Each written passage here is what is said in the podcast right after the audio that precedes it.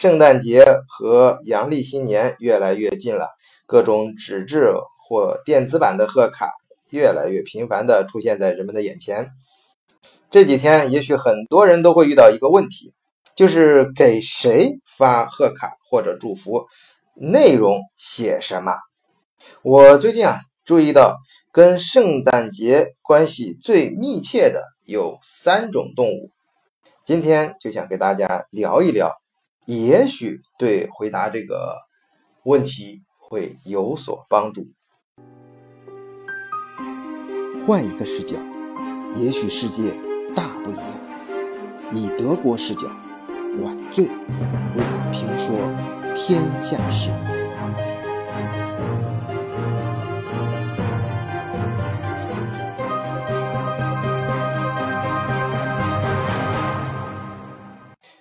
说到跟圣诞节关系最密切的动物，我想第一个就是火鸡，因为它跟吃有关。所谓食色性也，我觉得跟咱们平常人生活最重要也是最有意义的事情就是吃，尤其是在过节的时候。你像王维写那个《九月九忆山东兄弟》啊。独在异乡为异客，每逢佳节倍思亲。遥知兄弟登高处，遍插茱萸少一人。这首唐诗为什么很多人都会背呢？就像我这样生活在德国十几年的伪文艺啊，啊，都都顺嘴都能这样吐露出来，就是因为过节的时候最容易想到亲人。为什么呢？因为那还不就是大家过节的时候经常会坐在一想凑在一起吃个饭。啊，吃吃喝喝的团团团圆圆一家人，这个时候你就最容易想到，哎，缺了谁？或者像这样，你会想到你国内的朋友和家人在聚会的时候，正好缺了你。我记得以前没出国的时候，也看很多呃电影，或者特别是小时候看的动画片，都是看国外围着个壁炉啊吃那个大火鸡。那时候啊，就觉得那火鸡诱人啊。后来，嗯，我记得有有以前当学生的时候，有有一年在呃饭店里打工，是在德国一个餐馆啊，那个呃很多那到圣诞节的时候，有几个学生，我们几个学生跟那个都是德德德国人，还有几个是其他国家来的哥们儿啊，嗯凑说圣诞节凑在一起吃个饭啊，正好我们一块儿去烤火鸡，那是我第一次啊去烤火鸡，哎，那个火鸡真难烤，要烤很长时间啊。呃，他们的这个这个这个外国人呢，他呃过圣诞节的时候一定要吃一个火鸡，就像中国这个很多呃这个吃到过逢年过节的时候一定要吃像鱼啊，要年年有余什么类似这样的，嗯，这种东西呢，首先它是要需要很长时间，大家可以在这个烤的过程中啊相互呃聊聊天啊，有时间嗯交流一下。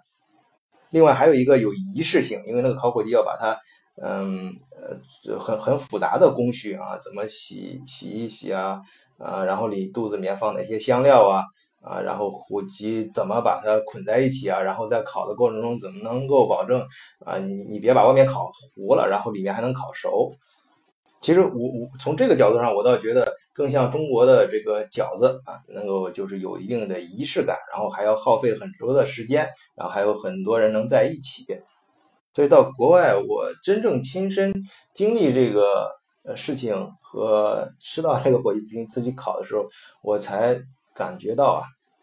就是不像以前那么关注这个火鸡本身它的。呃，味道其实本身味道并不好吃啊，我我我个人感觉可能我们烤的不好，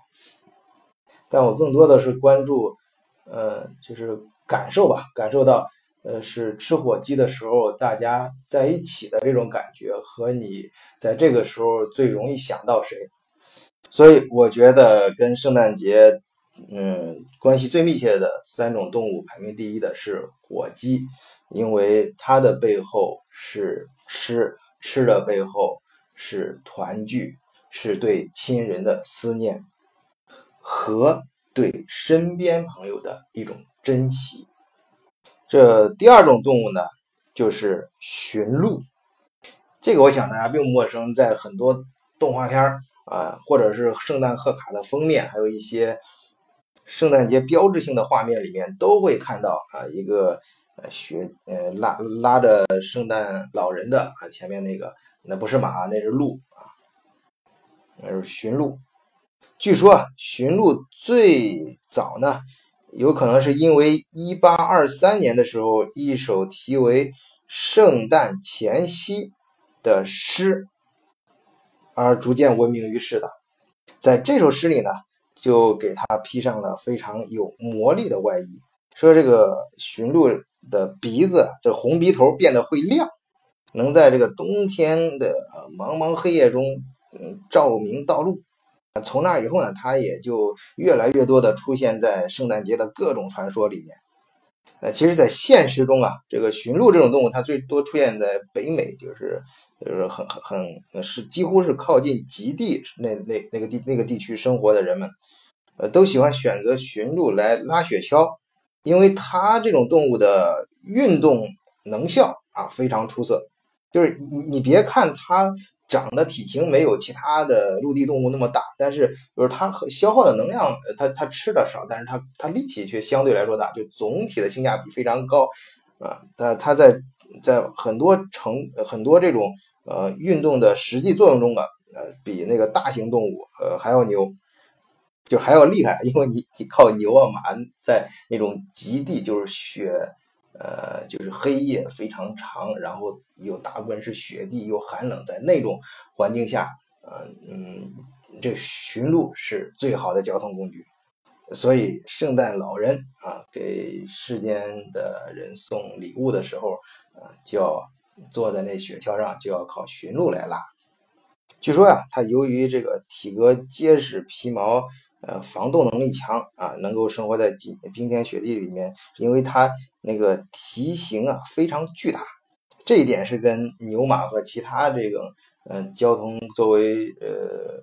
拉人们交通工具的这种动物呃嗯最大的优势啊，就相对于它自己的体型来说，它的蹄蹄儿啊就特别巨大，就就像那个冬天踩的雪雪橇一样，就是人们在雪地里面想跑得快用雪橇嘛，其实就是让你的呃脚。啊，用物理的方法，就是脚面变得更大，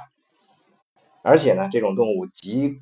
嗯耐寒的能力呃特别强，啊，据说能够呃承受呃零下四十度的啊极端低温。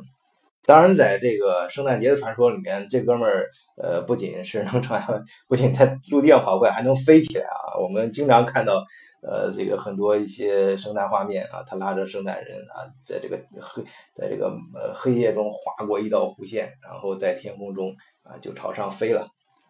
或者朝从天空中朝下飞，飞向人间啊，后面拉的是各种各样大家喜欢呃想象中最美好的那些礼物，所以我认为第二重要的动物就是驯鹿，因为驯鹿。最关键是容易让人们想到它背后拉的是什么？它那是各种各样的礼物，是是一种跨越距离的一种愿望。就是你和你的亲人，不管离得有多远，你总想带给他些什么，哪怕是轻如鸿毛，你都想把你的礼物最快速的。送到他的跟前。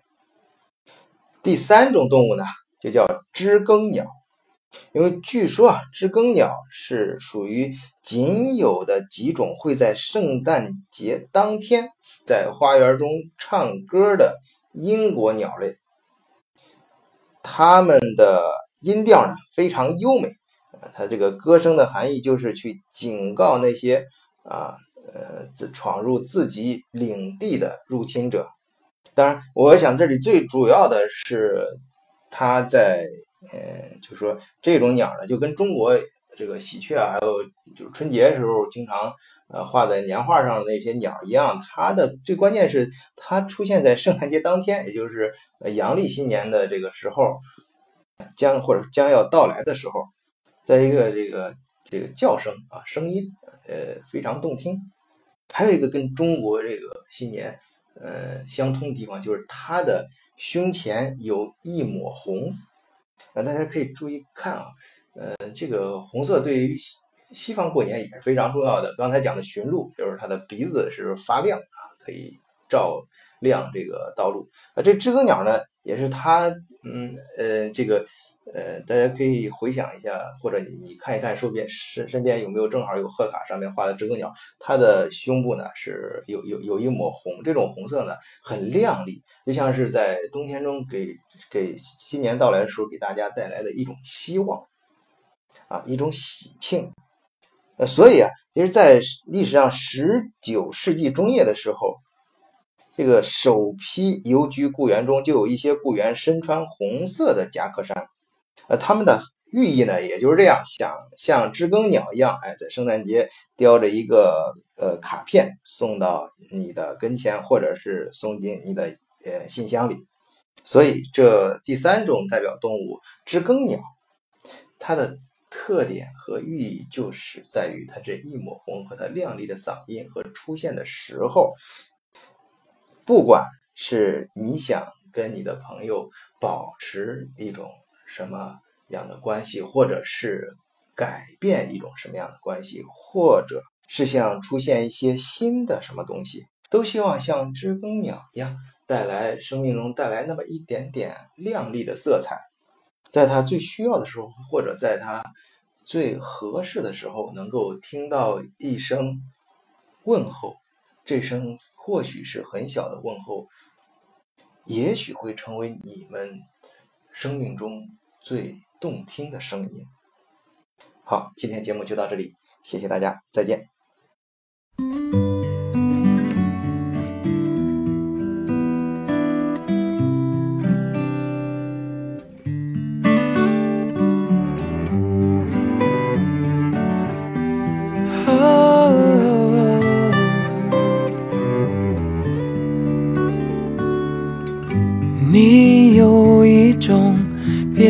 变态功力，让我失去理性。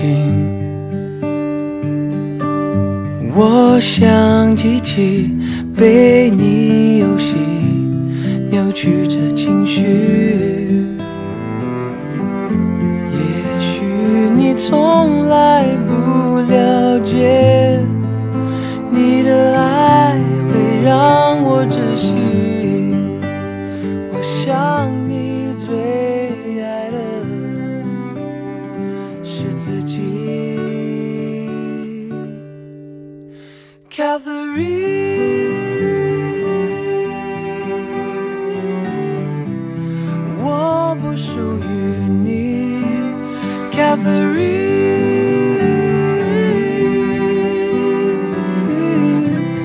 我要我自己抓得越紧，越抓不住早就破裂的感情。你不明白这个道理，你也不可能反省。望你能够了解，为什么我离你远去。我要找回被夺走的星星